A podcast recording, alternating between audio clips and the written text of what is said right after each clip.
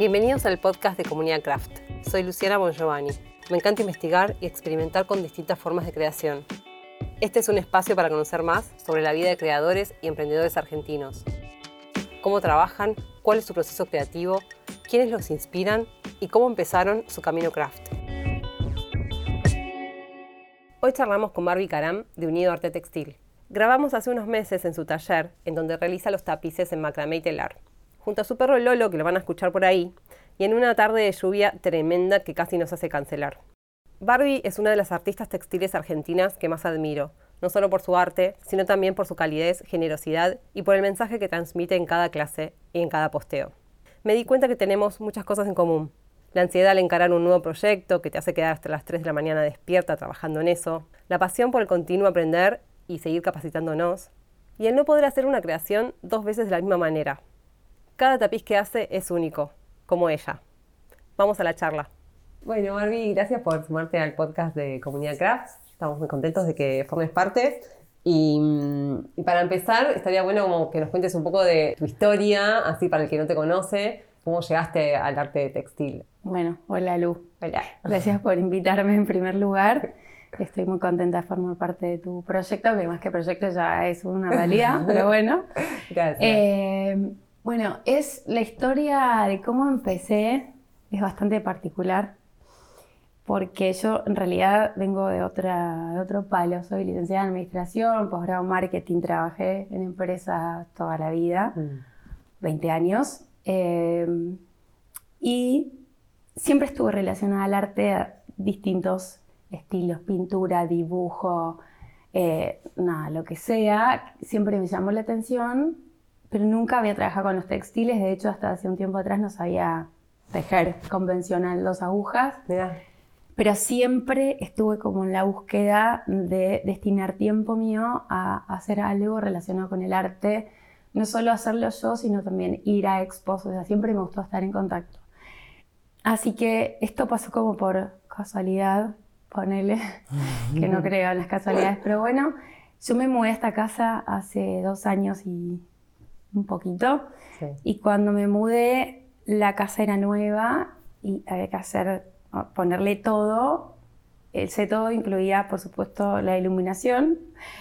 Y cuando mm, tuve que elegir la lámpara que quería poner en el hueco de la escalera, que tiene una ventana que se ve para afuera y es espacioso, pensé, dije, quiero poner algo, siempre me gustó la decoración, dije, quiero poner algo distinto, eh, algo que sea orgánico, liviano, no sé, bueno, empecé con esa idea en la cabeza, obvio agarré, agarré Pinterest como Sí. medio mundo, a investigar a ver qué se me ocurre y ponía y buscaba, y ahí me encontré con el macramé.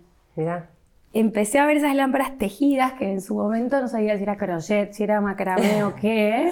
Ah, o sea, Pero no- crochet tampoco sé, no sé hasta el día de hoy. Mi mamá tejía maravillosamente el crochet, eh, pero yo nunca supe. Ah, mira, o sea, en tu familia sí, Sí. tu mamá, no sé, tus abuelos, no sé Sí, si- sí, sí. Mi mamá un montón, mi mamá modista de profesión Ah, mira. y tejer dos agujas, crochet, bueno, Y nunca- un y nunca montón te- de cosas. Y a mí nunca, yo siempre fui más racional, más Mm. numerito, eh, nada, De, chica nunca te, te, te No. interesó, no te despertaba curiosidad Lo textil no, sí dibujar y pintar, Ok. eh, pero no lo textil. Eh, distinto, muy distinto de mi mamá. Así que bueno, encontré eso, me puse a investigar, busqué eh, Instagram, encontré algunas personas que hacían esto, Mm. hasta que me crucé con Bernie, Bernadette de Bernidit, que al día de hoy, ya, bueno, hace más de dos años que nos conocemos, seguimos en contacto, ella hizo la lámpara que está colgando en mi Ah. escalera, que la amo. Eh, y cuando la vi me enamoré y dije, yo quiero hacer esto. Y así fue que empecé, empecé a hacer talleres eh, y nada, me conecté tan rápido con eso que, viste, cuando sentís que como que hay algo dentro tuyo que ya estaba conectado con eso, no sé, Sí. de cuándo, de dónde, pero fluyó mucho. Y ese fue el comienzo de mi, digamos, mi camino en esto, unido como, como negocio, como marca, vino un poco después, Ok. porque mm, como mi, digamos, mi background desde eh, de empresas, yo qué hice primero, lo mismo que hiciste vos con, con tu emprendimiento, es empecé a armarlo puertas para adentro, empecé a, a, pensar en qué quería, cómo quería que se viera, cuál era mi cliente, bueno, toda la parte más aburrida, entre comillas, y eso me llevó meses. El, el logo, el plan de la negocios. paleta, todo el plan de negocios, eh, proveedores, no sé todo, Sí. previo, y ya todo el mundo me decía, dale Barbie, elegí el nombre de una vez, eh, definilo y larga, y bueno, nada, me insistieron tanto que arranqué todavía con algunas cositas sin definir, pero me animé. Eh, Estamos en la misma. bueno, y así fue que brevemente empezó todo esto. Mira. ¿Y el nombre cómo lo elegiste? Ah, qué difícil, por Dios. Sí, muy. Bueno, a ver si me acuerdo. Pasé por varios que me gustaban, pero no me terminaban de convencer. Eh, pensé en otros idiomas. Yo estudié filosofía de Oriente y Occidente, eh, un poco relacionado con la religión o filosofías, budismo, qué sé yo. Entonces, bueno, había muchas palabras que me resonaban de ahí. Y en inglés no quería, amo el inglés, pero dije, no, me parece que tiene que ser mi idioma. Y, y nada, y me empezó a surgir todo esto de que es para mí, empezar a pensar qué era para mí todo esto que estaba haciendo. Y, y pensé en lo que implicaba, en, en conectar, en entrelazar, en unir. Eh, y lo digo yo en la postal que, que tengo atrás, tengo como un Sí. pequeño texto donde cuento todo esto.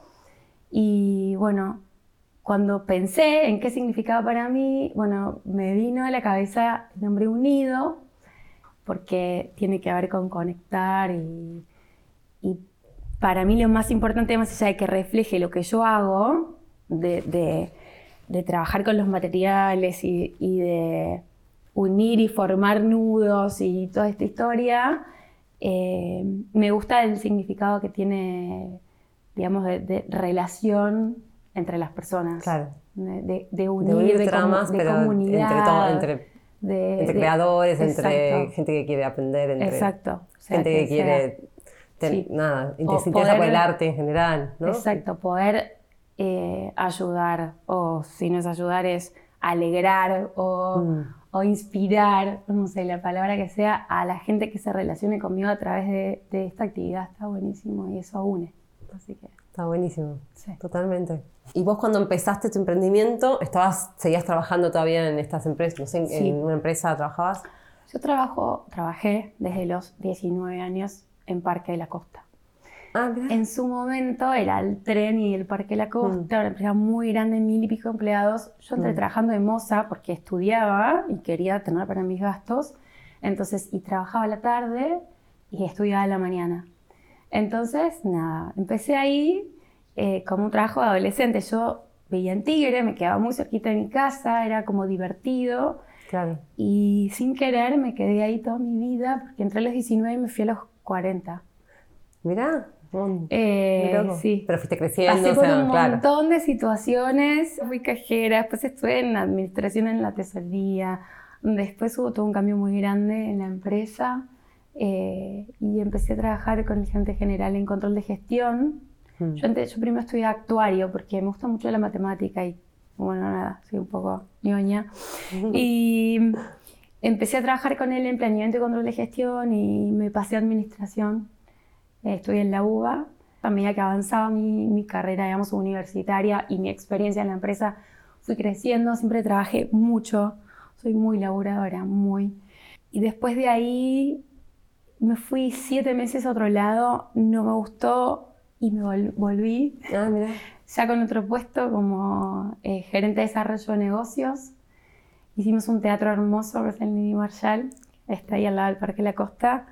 Eh, y los últimos años ya eh, trabajaba, cambié mi, mi formato, trabajaba freelance, porque necesité trabajar menos tiempo. En el medio me enfermé porque era muy fanática del trabajo, muy. Trabajaba sábado, domingo, feriados o cualquier Mm. hora. Bueno, pasé un proceso de salud como nos pasa a muchos Sí. necesité bajar y bueno, en el medio todo ese proceso fue apareciendo no solo unido antes de unido, yo vivía en Olivos todavía me alquilé un espacio en Maswich para armarme en mi taller. En ese momento hacía mm, restauración de muebles, eh, decoupage, o sea, distintas técnicas sobre muebles. Eh, pero bueno, ahí todavía no estaba muy bien, todavía como recuperada, entonces no lo pude sostener. Eso pasó. Y bueno, después vino esto y fue como lo que necesité como para terminar de decidir soltar lo otro que ya no era lo que mm. vibraba. El último tiempo ya era más una costumbre que otra cosa. También una algo que nos pasa a todos, que es la seguridad económica, es, decir, yo todos los meses llego, eh, llega a principio de mes y tengo mi sueldo, bueno, hubo que hacer un corte con eso que es muy difícil. Yo siempre, siempre tuve el apoyo de mi marido, que es lo mm. más, y le encanta verme hacer esto y le disfruta a la par mío y me motiva y sí, ya sé, lo a andar y qué sé yo. Así que, bueno, contando con el apoyo de él, que, lo recontravaloro y agradezco porque he hablado con un montón de personas y no necesariamente siempre pasa eso. Y pude, me costó un montón, meses y meses y meses tratando de ver cómo hacía para... Y después, bueno, el universo acomoda algunas cosas y se generan situaciones que hace que tomen, que, puedas tomar la decisión. Y bueno, nada, en ese momento eh, mi jefe me planteó que necesitaba que trabaje más Hmm. que antes. Y bueno, la verdad que ya fue como el momento en que dije, ok, no, yo quiero trabajar más, pero quiero trabajar más en unido.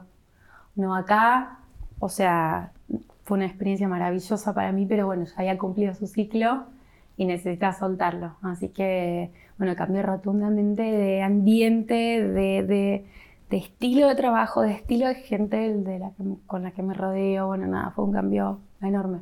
Y ahora estoy muy contenta. Qué bueno con todo este manejo de los números en, toda la parte de armar el emprendimiento y de cómo organizarte para definir precios, para, para, pensar el negocio y todo eso tenés como esa pata a favor, que en realidad es lo que uno le cuesta, mucho. soy consciente de que tengo varias patas a favor. La realidad es que Unido existe para el público hace, hace poco, entre mm. comillas. Para mí existe hace mucho más. Me pasa mucho que escriben y me dicen, cómo hiciste esto y cómo y dónde aprendiste a hacer lo otro. Y la realidad es que para mí quizás cuando uno arranca en el mundo artístico directamente, le cuesta un montón articular la parte comercial mm. con, con, lo artístico y con su trabajo, que es, es muy difícil. Y para mí eso como que fluyó bastante más cómodo porque yo ya tengo toda esa visión de cómo armar un negocio desde cero. Yo, yo empecé como con unos pasos claros. Empecé pensando a quién... Traté de no, o sea, tenía una problemática que era, no quería encarar esto como un negocio más, porque la verdad es que esto para mí es algo más que sale de, mi corazón y lo pienso más desde ese lado que como algo estoy armando un negocio y esto es un negocio, 100%. No, seguro. Entonces, este tipo de emprendimientos tiene esa complejidad. Siempre. O sea, exacto, pero también es concreto que... Si viene otro y me dice armámelo, para mí es como mucho más fácil. Pero como tenía que armar el mío, se me mezclaban un montón de sensaciones y yo decía, ok, yo quiero hacer esto y quiero que sea rentable y quiero poder vivir de esto en algún momento. Claro, porque ese también es un punto real. Pero muy real pero también trataba de ser realista y darme un tiempo de decir, si yo ahora no necesito que esto desde el día cero me dé plata, hmm. quiero poder pensarlo y armarlo con otra tranquilidad, con otra visión y decir, no quiero hacer lo que el público, no quiero que suene mal esto, pero es una realidad, no quiero hacer lo que el público quiere, quiero hacer lo que yo siento y va a haber un público para eso. Cuando uno hace algo desde el corazón, hmm. encuentra a su público. Y si es nicho, es nicho y a veces hasta mejor. Eh, hay una frase que es, si quieres abarcar a todo el público, en realidad no le hablas a nadie. es como, bueno, salvo que seas consumo masivo y está perfecto. Muy diferente a lo que, a lo que somos nosotros los emprendedores, ¿no? Igual me parece que está bueno pensarlo así desde en cualquier contexto, por más que tengas que seguir trabajando de otra cosa para poder sobrevivir, pero encararlo desde contar lo que quiero contar o expresar lo que quiero expresar con lo que hago, me parece que ahí sos más auténtico, vos sos realmente auténtico y llegás de otra manera, encontrás tu público. Por eso el primer tiempo esto convivía, porque, o sea, e, en todo el armado y la primera etapa, uno no se siente tan seguro. Sí. Eh, y bueno, y hablo con muchas chicas a veces en encuentros. Bueno, fui a dos encuentros de Hola Makers que estuvieron muy lindos. Y hablé con, con chicas en general y te dicen esto, no, yo no me animo, es que yo no puedo dejar mi trabajo. Me encantaría tener más tiempo para dedicarle a esto, pero no puedo dejar mi trabajo. Cuando uno depende de sí mismo y de nadie más, lo comprendo perfectamente Sí, porque es casi imposible, realmente, pues decís, salvo que, re- que hayas... Yo he trabajado mucho en esa época porque trabajaba para otro trabajo, después me quedaba hasta las 3, 4 de la mañana haciendo tapices en el taller. Y al otro día me levantaba y no entendía nada, porque, viste, nada, uno ya, los años no vienen solos. Mm. Y a los 20 y pico es una cosa y a los Sí. 40 es otra. No, te- no, tu cuerpo no te rinde igual. No, O y sea, ya no me puedo quedar hasta las 4 de la mañana. No. Ya son las 12, una y yo soy nocturna. No, Es la una y ya los ojos no. me dan más. Y bueno, nada, ahora por suerte ya no tengo la necesidad de quedarme hasta las 4 de la Claro. mañana. A veces tengo, eh, cuando, empiezo, cuando pienso en un proyecto, soy como muy ansiosa y quiero ya empezar a probarlo.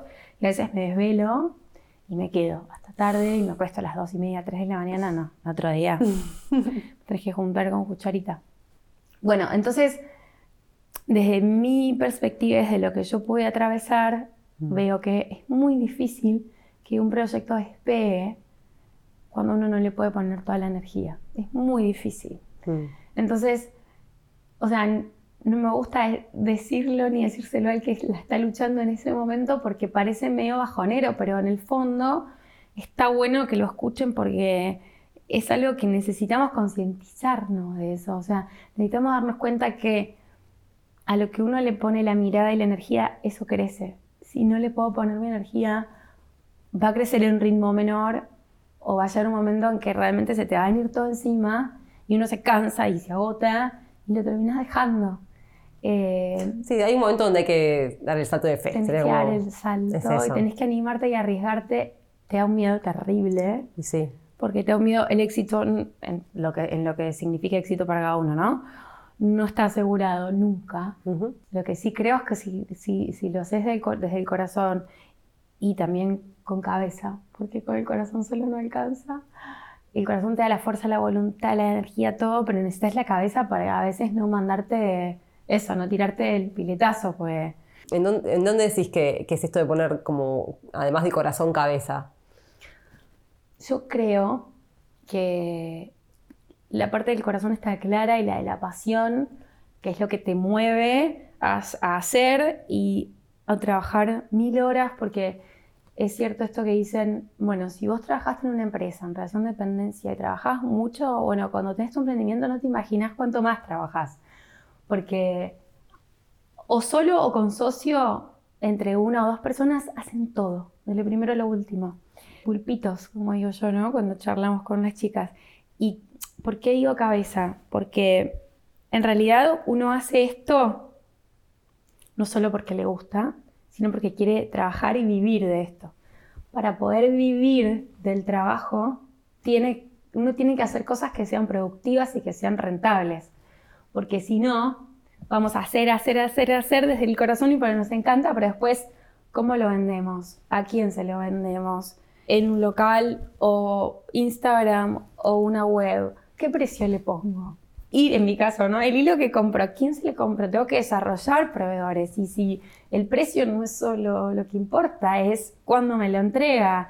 Doy clases, tengo que desarrollar productos para eso y tengo que poder pensar si este producto eh, gusta, si lo van a poder hacer, cuánto tiempo me lleva. Hay un montón de planificación detrás que necesitas sentarte y pensarlo y hacerlo, aunque sea la parte por ahí que menos nos gusta, que no sea estar ahí y, y crear y, Ujú. y volar.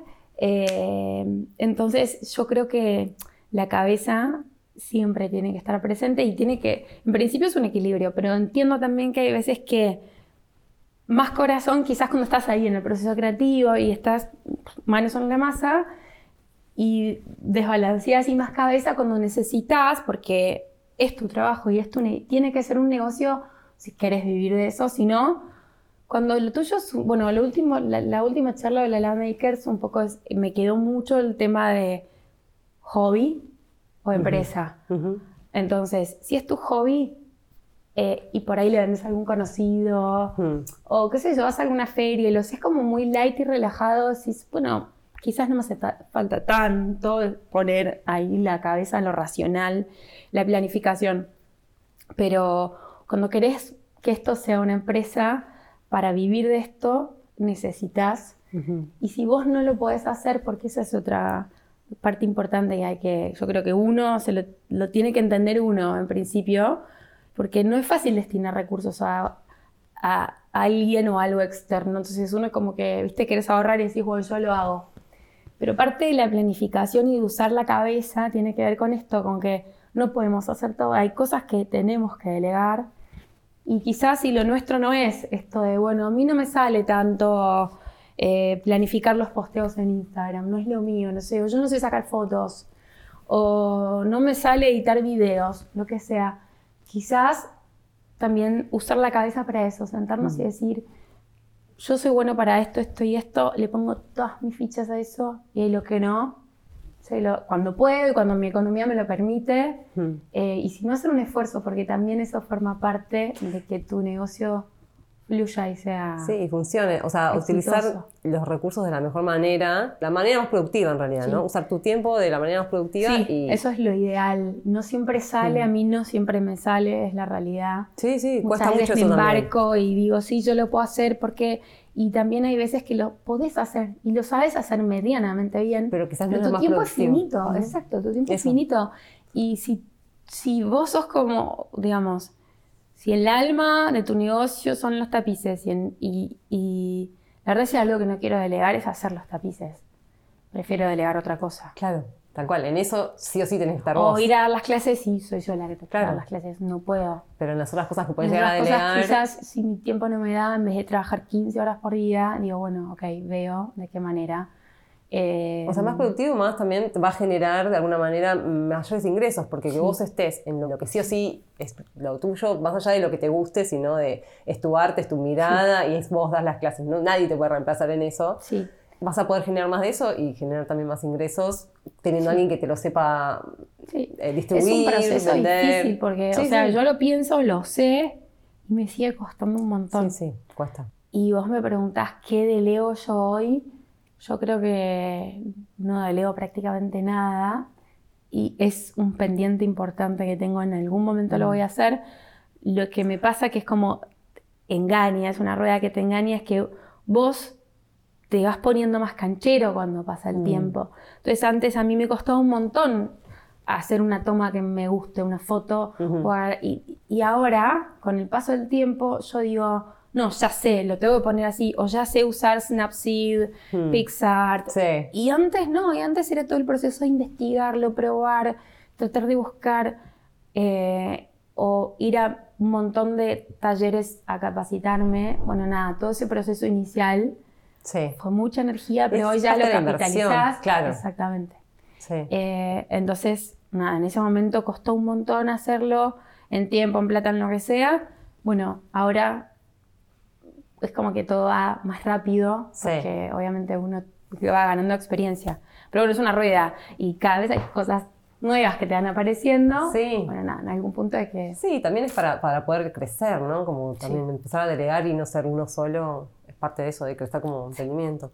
Creo que es importante contar con alguien o algo que te pueda apoyar Sí, eh, también por eso muchos emprendimientos son en, sociedad, ¿no? Siempre con, exacto. con alguna otra persona. es, otro, es otro mundo, pero pasa mucho también. Muchas veces deseo eso y digo, ay, me gustaría trabajar con alguien, siento que podría hacer más cosas. Sí. Eh, porque puedes repartir, porque pones en común, porque tenés otra visión. Así que lo que intento hacer a veces es, tengo ayuda para algunos casos, pero no como sociedad, sino como ayuda puntual para trabajar en un proyecto y a veces cuando tengo ganas de desarrollar algún otro proyecto, sí trabajo con otras personas con las que por ahí me asocio para ese proyecto y bueno, nada, puntual, puntual para eso. Pero sí, está bueno interactuar, a veces es muy solitario. Mi trabajo por lo menos a veces es como me pasó ahora, si ahora ahí adentro y... Sí. Necesitas... Sí. Solitario a veces puede ser hasta o sedentario, no, de estar sentado, pero como quieto. sí. ¿no? Justamente estos últimos, esta última semana estuve trabajando un montón más que nada parada. Y nada, sí, eh, sedentario es sedentario mm. en el sentido que estás como en un ambiente sentado, parado, como sea, pero estás ahí metido y me pasaba muchas horas y muchas te pasan las horas volando. Bueno, yo hago más que nada telares, y, pero a veces estás en una mala posición y de repente te empieza a doler la espalda y te das cuenta el tiempo que pasó. Totalmente. Y, bueno, para eso, por ejemplo, ¿tenés algún tipo de, rutina, de cuidado, de, no sé, tenés el día estructurado? Ah, no. ¿No? Soy muy mala para las estructuras. Soy re malísima para eso. Em, hace como un año que no hago nada de actividad física y sé que está mal, entre comillas. para mí está mal porque lo necesito, necesito mm. estirar es como cazar cuchillo de palo, porque yo hice el instructorado de yoga. Ah, mira. Me gusta yoga, me gusta pilates y eso me haría muy bien en mi espalda, porque siempre tengo problemas con la espalda. Así que me propuse en breve retomar porque ya no puedo más. Pero sí, está bueno hacer un corte. Estos días que estuve muchas, muchas horas ahí en el taller y parada y con los brazos tratando, viste, que suba la escalerita, qué sé yo, pero bueno, nada estuve haciendo algo de estiramiento, cortaba un poco, estiraba 10 minutos. Es necesario, para cuando trabajas con tu cuerpo es necesario. ¿Cómo es tu proceso creativo? ¿Vos eh, trabajás a partir de, necesites expresar algo, de repente se te viene una imagen y trabajas una pieza? ¿Trabajás por también encargos? ¿Esos encargos los trabajas en conjunto? ¿O a veces vienen y te muestran una foto, quiero algo así? Y no sé, ¿cómo es todo ese proceso? Cuando empecé, como si yo te dijera un poco menos que el primer año, medio año, una cosa por el estilo, lo que sucedía es que yo hacía, hacía libremente. Entonces miraba el proceso creativo del principio. Hola, mi vida. Hola, hermoso. Bueno, el principio, esto también es algo que me preguntan bastante. Y lo que, lo que digo es, cuando uno empieza con algo relacionado con el arte quizás, eh, no sé cómo serán otras disciplinas, en general uno mira mucho trabajos de otros artistas y ahí vas encontrando que te gusta y que no. Como visualmente nada más decís, como esto me resuena, esto me parece está bueno, pero no va tanto conmigo. Entonces ahí como ya vas viendo para dónde te perfilas. Y después de eso, yo creo que en el hacer es donde sale lo que uno... ¿Por qué? Porque, ¿qué me pasa? Al principio yo veía una pieza de alguien que me gustaba mucho y digo, bueno, voy a, voy a hacer algo como esto, para practicar. Pero yo siempre le digo a las chicas cuando vienen a las clases, Chicas, las cosas a veces, los procesos empiezan, para que uno practique una técnica, empiezan copiando. Que la copia nunca es una copia exacta, la copia siempre tiene algo de uno. Yo no soy pro copiar para y después vender. Yo digo, copia para practicar. Totalmente. Busca agarrar un estilo y decía, a ver si me sale esta pieza porque me parece interesante, porque tiene este movimiento, o porque tiene este nudo, o porque tiene esta técnica, o porque tiene este hilado particular.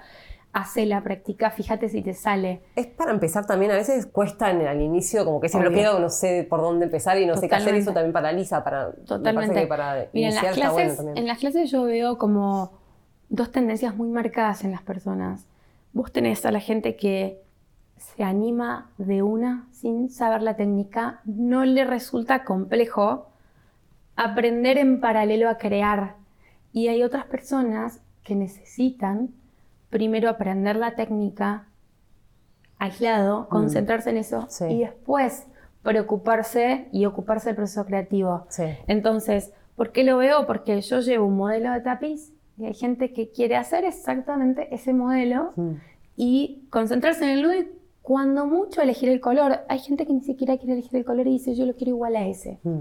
Y no está mal, a mi criterio, no, está mal, porque en ese momento está aprendiendo a hacer algo. Después, cuando uno, si sigues relacionado con eso y evolucionas, te vas soltando de a poquito. Mm. Eh, creo que ese es un proceso bastante natural.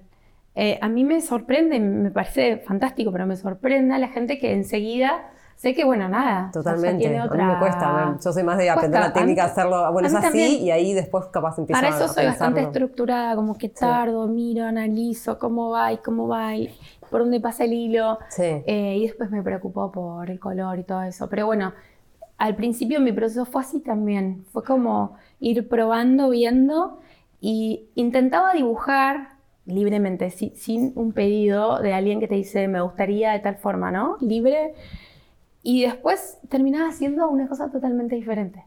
Cuando me paraba delante de, de, mi bastidor, como le digo yo cuando cuelgo todos los hilos para empezar el tapiz, es como nada, como el canvas, como el bastidor en blanco, decís, bueno, acá empiezo a hacer lo que salga. Mm. Eh, así que cuando hago obra que no es para alguien en particular, por encargo, quizás tengo una idea siempre del estilo que quiero hacer y de los colores que quiero usar, de la paleta que voy a usar. Entonces agarro, busco lanas, hilos, sute, lo que, lo que quiera que participe, armo como una paleta básica, veo la paleta y en función de eso empiezo a hacer. Armo primero toda la base, digamos esto como que sería la urdimbre, como yo le llamo, y una vez que tengo los espacios delimitados, los empiezo a intervenir con el color. Ese es un proceso como habitual Incluso cuando me hacen un encargo, que ahí manejo otras variables como ser predeterminadas, que es una medida particular, un ancho y un largo más o menos determinado, un estilo particular. colores también, capaz, depende Y una paleta particular. Me gusta mucho trabajar con las personas que te marcan lo que vos necesitas como lo que es el tamaño y un estilo y una paleta quizás, pero que te dan cierta libertad. Yo trato siempre de que me cuenten dónde lo van a poner, dónde va a ir la pieza, cómo es el ambiente. Si me quieren mandar fotos de ese lugar, me ayuda bastante. Como para ver cuál es la dinámica, qué sucede, si es adentro, si es afuera, qué colores tienen, si hay mucho textil o no hay mucho textil, bueno, no sé, todo eso. O dónde lo van a poner, porque hay gente por ahí me dice, lo quiero poner acá arriba de esta salamandra. Bueno, no iría bien arriba una salamandra. Entonces, y la gente no tiene por qué saberlo no se va a prender fuego, pero la realidad es que se va a arruinar. Mm. Eh, entonces, hay un montón de cosas que en el ida y vuelta, obviamente a mí me condicionan, no es que me limitan, no sería una palabra linda, pero sí me condicionan, pero está bueno que el condicionamiento sea como básico y después... De contexto, contextualiza. Sí. Lo que no hago es, eh, quizás hay gente que ve una pieza de otra persona, mm. sepa o no sepa quién es la persona, y me manda una foto y me dice, ¿me haces esto? Y no. Eso no lo hago porque en principio, como te decía antes, no me gusta copiar y vender. Puedo usarlo de inspiración, como dicen, decir, bueno, ¿te gusta este estilo? Fíjate en mi feed o te mando fotos y me decís cuáles de mis trabajos pueden ir. Yo ya me imagino si me mandaste X foto, cuáles te pueden gustar y voy por ese lado. Claro, y lo pueden trabajar en conjunto, pero no. No repito ni trabajo ajeno ni trabajo propio. O sea, mis piezas son únicas todas, o sea, no. Aunque cambiemos el color, la base tampoco es igual. Eh, no es que, bueno, uso esta base, pero en vez de azul, rojo. No, siempre, aunque sean mínimos los cambios, la pieza que vos tenés va a ser única. Y me parece que eso también tiene valor. Me interesa eso también, charlarlo. A mí es algo que que, que, me pasa en general en todo lo que hago así más creativo, como que no, no me gusta repetir lo que ya hice. No sé, algo en mí que quiero hacer algo distinto y pruebo mil estilos, quizás después termino no teniendo un estilo que me identifique, pero... Ya lo vas a encontrar. Sí, pues, sí, sí. Pero me parece interesante eso de que cada pieza sea única, como que tiene un valor agregado. Sí, yo creo que sí, porque para mí básicamente el valor agregado para quien se la lleva es que tiene algo único, que detrás tiene un proceso de diseño, de creatividad, de como cada uno quiera llamarlo, único, que existió solo para esa pieza, distinto a todos los demás. La combinación de materiales, todo, todo es diferente. Digo, no me parece mal el que hace en serie. Por más que sea un emprendimiento hecho a mano, de arte, que eso más que digamos, la serie no, no es muy voluminosa, porque acá uno no hace volumen nunca, porque nada, es el tiempo humano. Pero bueno, nada, conozco muchísimos emprendimientos que te dicen, bueno, sea tapiz eso, sea lo que sea obvio, pero bueno, hablando de esto, bueno, tenés el tapiz A, el tapiz B y el tapiz C. Este vale esto, este vale esto, este vale esto, encárguenme. Y está perfecto y es así como esa persona diseñó su negocio. Entonces, ¿qué pasa? El tiempo de diseño y de creatividad lo eh, empleó una vez, cuando creó la pieza A. Y después venís vos, venís vos, venís vos, y yo qué hago? Me encargaste la pieza A, automáticamente la confecciono, porque yo ya tengo mi base hecha. Entonces, el tiempo de hacer es solo el tiempo de hacer. En mi caso sería el tiempo de anudar esa pieza, embalarla, prepararla, ponerla linda y mandarla. El proceso de, de creativo es uno. Y después de ahí tengo un montón de piezas que hago para las distintas personitas que me lo encargan. Bueno, unido lo que tiene distinto es eso y seguramente habrá muchos más que el proceso creativo es para cada uno. Hablemos un poquito de las redes. ¿Cómo, cómo te llevas con, con, las redes, con la exposición, con todo el, con las redes sociales. el algoritmo y las oh. limitaciones? ¿Cómo las trabajas? Con, con, tener un feed cuidado, ¿no? La fotografía, esto que estuvimos hablando hace un ratito. Uso Instagram más que nada. Tengo Facebook, pero la verdad es que sé que no lo no me dedico para nada, porque lo único que hago es replicar el posteo, cosas que ya sé que está muy mal para los entendidos del tema, porque Facebook es un público, Instagram es otro, lo tengo clarísimo, pero la verdad es que, bueno... Es mucho tiempo. Es mucho. Y creo que esto fluyó por Instagram inicialmente y bueno, sigue por ahí. ¿Cómo me llegó? Trato de no volverme muy loca. No tengo, eh, hace un tiempo cuando empecé a planificar todo esto, armé grilla, tenía el mes hecho en una hoja con un cuadradito para cada día.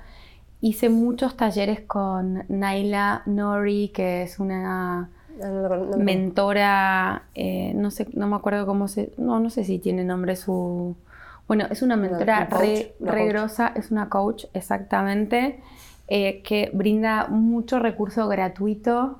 Si la puedes buscar, buscarla, pues re interesante. Después te paso el contacto. Lo puedo poner en las notas del, del sí, episodio. Lo podemos agregar. Es muy interesante, mucho recurso. Ella da planes de mentoría, pero aparte, si vos no querés pagarlo y o no podés, en su blog hay un montón de cosas que te ayudan y con ella aprendí toda esta parte de la planificación y de decir, bueno, en una semana eh, definir cuántas veces por semana posteas, qué contenido vas a poner y que sea un contenido variado, no siempre vender. A mí hay algo que me cuesta mucho y es vender la venta directa, me cuesta un montón. Vos te vas a meter a mi feed y es muy difícil que encuentres pieza disponible, eh, encárgame tu tapiz, me cuesta un montón. Me gusta, me gusta hablar, me gusta poder contar procesos, me gusta ir mostrando cosas de lo que hago, pero me es difícil la venta directa. Es más orgánico eso. A veces creo que... Creo que es más difícil. Mostrando, sí. En realidad es más difícil lograr poder contar algo de otra manera como lo haces vos que ir a la venta directa, ¿eh? Pero puede ser. y es mucho más interesante, está buenísimo. Puede ser, sí. Me, me, cuesta eso porque no sé por qué, pero sí. Entonces, respecto a mi relación y mi feed, creo que podría darle un poco más de atención y dedicación en, cuanto a respetar fechas de posteo para esto que hablabas vos recién de los algoritmos de, de Instagram y todo igual van cambiando tanto todo el tiempo que en algún punto ya no sabes qué hacer. Pero en un principio yo decía, los lunes posteo esto, los miércoles posteo esto, los viernes esto y el sábado esto. Y entonces decía, el lunes es detrás de escena, el miércoles es venta, el jueves es una frase motivacional, el viernes es eh, no sé qué y el sábado es personal, algún dato mío personal. Lo sostuve un tiempo y después ya el devenir de la vida hace que no lo sostengas, pero a pesar de no hacer algo tan estructurado y planificado, le presto mucha atención a mi feed y digo, si puse, por ejemplo, visualmente Si puse una foto con un tapiz de lejos, bueno, la próxima voy a hacer una toma de cerca y si esa es una toma de cerca, después voy a poner algo donde aparezca yo y humanizarlo, no solo foto de producto. Y después voy a poner una frase y después voy a poner una foto de un taller donde haya distintas personas y en la próxima algo de, no sé, un, donde esté aprendiendo algo y en la otra aparece Lolo y, en la, y eso, trato de generar dinamismo. Intento darle al feed siempre como esto de el look and feel que le dicen, ¿no? como una que estética. una estética. Que siga una línea. Claro, que, que, usar los mismos filtros, una gama de colores que tenga que ver un poco con mi logo y un poco con lo que uso, los materiales que uso para trabajar. Bueno, creo que es eso. Soy consciente que podría explotarlo mucho más, pero estoy contenta con. Creo que a veces uno también tiene que ser menos. Autoexigente. Eh, exigente y castigarse un poco menos y Sí, es hermoso tu feed, es hermoso. a mí lo que más, justamente lo que me encanta también es como en cada, cada feed hablas de algún tema y lo desarrollás. Eso te iba a preguntar también, como porque esto del storytelling y de, encontrar qué contar, no solo que sea una foto. Sí. Y obviamente que se cuenta un montón con la foto, pero desde el texto. Y veo que vos a veces como que abrís un tema y lo desarrollás un poco como para iniciar un diálogo. Eso también eh, te vas guiando en lo que, no sé, capaz algo que te pasó en, el día o, lo tenés planificado y tenés como una lección de temas a, pensar y lo, después lo desarrollás para... Ay, qué difícil. En una época los escribía y decía, bueno, esta semana hablo de esto, la próxima hablo de lo otro. Pues te das cuenta que esto es humano y muchas veces en contra de lo que dicen, de que sí tiene que estar planificado, me pasa que mm, elijo una foto que es la que quiero subir y en base a esa foto armo lo que quiero, lo que quiero contar. Algo te despierta y te, eh, inspira eso, la foto. Sí, yo creo que al feed lo armo desde la imagen. Mm. Uso Planoli para, ah. para ir diseñándolo. Sí. Pero a su vez, también la imagen muchas veces la elijo en función de lo que quiero decir. El otro día quería hablar un poco de, la inspiración, entonces subí la palabra inspirar, qué sé yo, y hablé mm. respecto a ese tema que me parece más que importante para todo. Yo trato de linkear unido con la vida, o sea, para mí es eso, implicó un montón de cambios y ver y vivir mi vida de otra forma, entonces creo que, que es eso, que es transmitir. A veces cuando escribo un posteo, y a veces los escribo medio largos y lo sé. Y sé que hay gente que no, no le interesa leer y está perfecto, que, que likea la foto y, y ya. Y si no le likea también está bien, está todo bien. Y a veces veo, digo, ay, escribí, yo lo escribo siempre en notas y después lo copio para que pueda estar un poco más ordenado. Yo también hago eso. y después lo miro y digo, ay, qué largo, por Dios. No, no me parece tan largo. Y bueno, quizás porque vos te gusta leer. bueno, gente que, también sí. Es bueno, pero el que no le gusta leer directamente no lo abre, porque como hay que abrir el texto. Exacto. Entonces es como... Y a veces digo, bueno, pero si es lo que siento y es lo que quiero transmitir, yo lo escribo, total es quien te elige. Sí, tal cual. Y muchas veces, tengan muchos o pocos comentarios, a veces la gente me escribe por privado y me cuentan cosas que les claro, todo lo que escribí. Es que se abre, un, diálogo, creo que eso es Te juro que, digo, valió la pena escribir esto solo por una persona que haya sentido esto. Totalmente. Porque pensé que hay otras tantas que no te lo dicen, pero. Mm. Y que también algo les pasó, seguro. O gente que me escribe mucho tiempo después y me dice, porque una vez leí un post tuyo y me despertó tal cosa, me inspiró a hacer tal otra. Y decís, es un flash. Mm. Así que me gusta escribir, trato de escribir y de, contar eh, y de escribir como yo soy, porque muchas veces también te dicen esto, ¿no? Hablale a tu público porque pensá quién es tu público. Pero también es como el huevo o la gallina, porque yo quiero poder ser yo mm. y también así atraes a la gente que digamos que va a vibrar afín y, Y ahí se genera como, porque... Es que, es que cuando sos vos sos auténtica y eso es lo que llega. O sea, si no es como forzado. Exacto. ¿Hay alguna otra técnica que todavía no hayas explorado que, te gustaría o algún otro tipo de manualidad o de, no sé, de Qué arte? tremenda pregunta.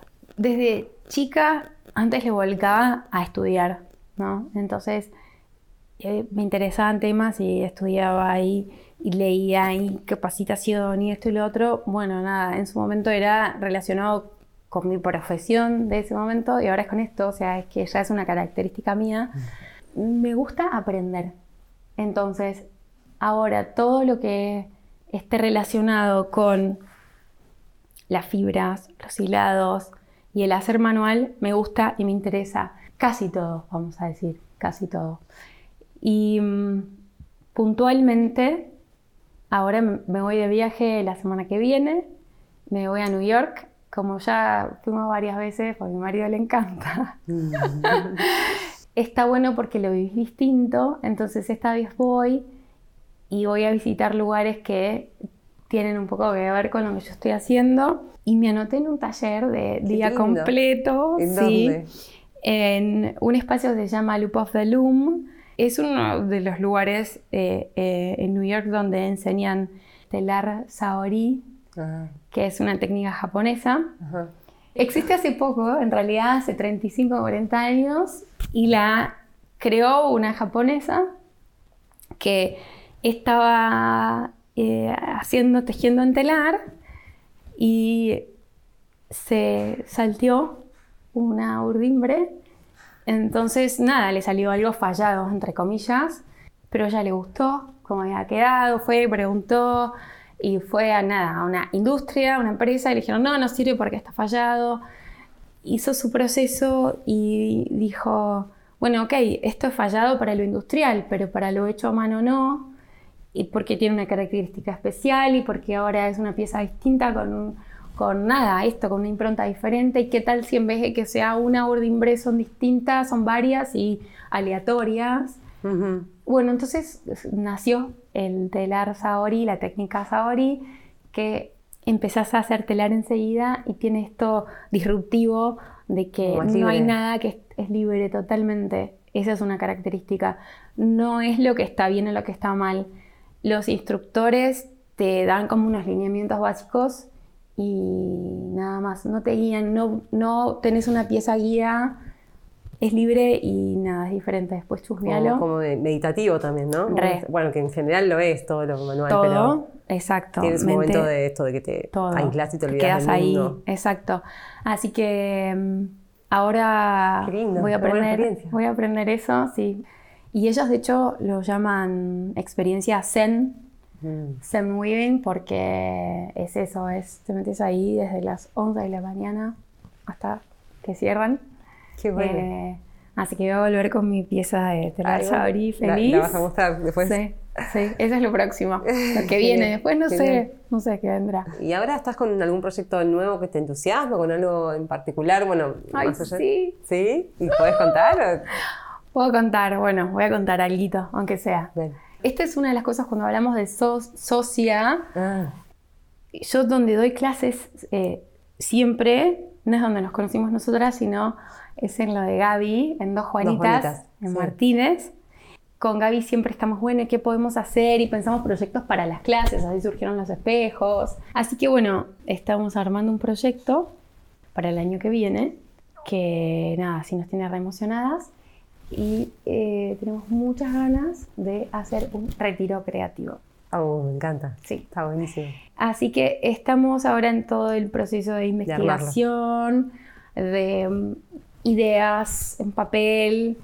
Ya tenemos bastante información que fuimos juntando. Bueno, la idea es armar un grupo de mujeres, irnos a algún lugar en principio será, imagino, en la provincia de Buenos Aires, cosa que podamos llegar en auto en algún medio de transporte cómodo y estar tres o cuatro días. Me encanta. Sí, sí, está buenísimo, estamos muy emocionadas. Está buenísimo. Y, y bueno, un poco la idea es que haya dos espacios de, de, taller cada día, en la mañana uno, a la tarde otro, y, y, armar algo mixto, siempre relacionado con, obviamente, lo textil, y armar algo macramé, telar, bordado, Y bueno, la idea es esa, es armar un retiro lindo donde tengamos el espacio este y donde tengamos obviamente espacio para, para conectarnos un poco con nosotras, mm. individual y, comunidad y con la naturaleza, buscar un lugar donde esto podamos eh, salir a caminar. Está buenísimo, está genial. Buscar, nada, eso, buscar nuestros momentos, leer, no, sé, charlar. Hay mucho viaje ya armado hoy en día de Humahuaca, que hacen las chicas de Ara Textil, que son unas genias, o las chicas de Unumama, que también hacen ahora que Gaby va a ir a Catamarca y de Archivo Textil, también, que, yo Perú. Que yo fui a Perú, ah, su primer viaje, Milita, una genia. ¿no? Pero la idea conocer también cultura, aprender técnicas.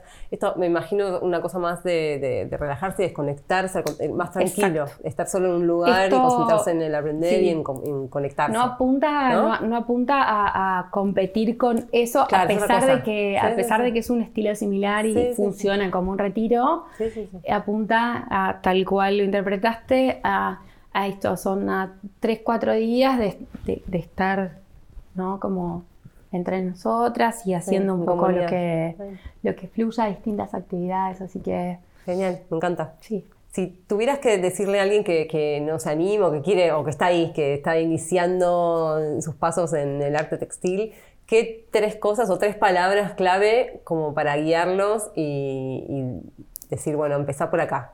Mm. En arte textil puntualmente. Bueno, en cualquier emprendimiento creativo. Digo arte textil más, pues, más lo tuyo, pero cualquier emprendimiento creativo. Bien. A cualquiera que esté empezando, lo primero que se me ocurre decirle es que lo haga y que le meta todo lo que tenga porque para mí, a mí me cambió la vida haber tomado esta decisión o sea, vivo mis días feliz y contenta. Así que desde ese lugar, si es lo que querés hacer, va a ser mucho laburo, pero y nos cansamos igual y nos enojamos igual y nos pasan un montón de cosas igual, pero estás todo el tiempo con esa sensación de, de, de felicidad, que está buenísimo. Así que lo primero que me surge decir es eso, es que lo hagan y que se animen y para mí, porque, bueno, obviamente lo que comparto es mi visión, algo importante es tratar de conectarse con uno, o sea, hacer conectado con uno, más allá de lo que pueda funcionar, de lo que venda más, de eso, buscar adentro de uno qué es lo que querés hacer. Ir por eso. Eh, muchas veces se presenta esto de, ay, qué bien que funciona tal cosa, hacemos de esto y, uno se desvía un poquito y después te das cuenta que está buenísimo eso que funciona, pero vos querés hacer lo otro y todo el tiempo, nada, es como que si te prestas atención, te vas a dar cuenta mm. que, que tenés que ir por donde sentís que tenés que ir. Más allá de eso, decirles que está buenísimo capacitar ¿qué pasó? Dios mío, habrá escuchado un auto. Capacitarse, o sea, para mí, con mi forma, estar en contacto todo el tiempo con cosas nuevas que te abren la cabeza. Hacer cosas textiles en mi caso, aunque no sean totalmente relacionadas como el otro día que fuimos a hilar y qué sé yo, no está totalmente relacionado con hacer un tapiz.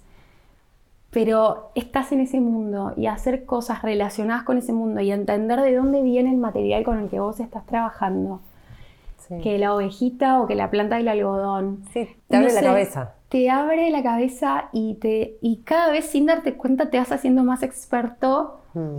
y más referente de eso. Depende de lo que busque cada uno. Por eso te digo, yo, o sea, a Unido siempre lo vi, se llama arte textil, porque yo siempre lo vi como, como un espacio de arte para mí. Y yo me veo como artista, no me veo como no sé, qué sé yo, hay muchas formas de armar un emprendimiento. Mm. Y el artista está relacionado con los materiales con los que trabaja, mm. con su proceso creativo, con, con, sí mismo. Pero está bueno también darse cuenta que generar comunidad está bueno. Entonces otra cosa que podría decir es esto, hagamos red, más allá de la red social que está buenísima, es vayamos a talleres para aprender cosas para nuestro trabajo o, o cosas que nos gusten. Y conectar con otros. Y conocer gente y conectar. Esto de las alianzas que ahora está tan en boga, está buenísimo. Y nada, me gusta la idea de decir, bueno, busco otro arte que se esté relacionado con el mío o que lo pueda relacionar con el mío y fusionemos, no sé, cerámica con textil, que también es algo que me encanta, estuve haciendo algo de eso, pero bueno, es esto, uno no le puede poner atención a todo, entonces quizás, bueno, son cositas que han quedado y que en algún momento las vas a... Las vas tomando. Las vas a tomar. Pero bueno, nada, creo que eso hoy podría decirle un montón de cosas, pero... está, buenísimo con eso. Creo que... Bueno, y para, cerrar, ¿dónde te encuentran? Así la gente que quiere saber de vos y de tu arte. ¿Dónde me encuentra? Bueno, lo más fácil es Instagram, arroba textil. Ahí tienen la página web, tienen mi teléfono, mail, mensaje privado, Está todo. lo que necesiten. Estoy, estoy no solo para para poder cotizar un tapiz y diseñar juntos un tapiz, sino también muchas veces me escriben para preguntarme por materiales, dónde lo conseguís, qué material usás o lo que sea que necesiten o para venir a las clases. Está buenísimo. O sea. Genial. Sí, nosotros lo decimos así. Yo te escribí por ahí. Exacto. bueno, muchas gracias. Muchísimas gracias. Todo buenísimo. Gracias a vos. Espero que les haya resultado interesante este capítulo del podcast. Si quieren saber más sobre otros creadores del país, se pueden suscribir en comunidadcraft.com, Apple Podcast, Spotify y Google Podcast. También si tienen un ratito, nos ayudaría muchísimo para arrancar, que nos califiquen y nos dejen algún comentario. Y si tienen un ratito más, háganse tiempo para crear, porque crear nos hace felices. Muchas gracias por escucharnos.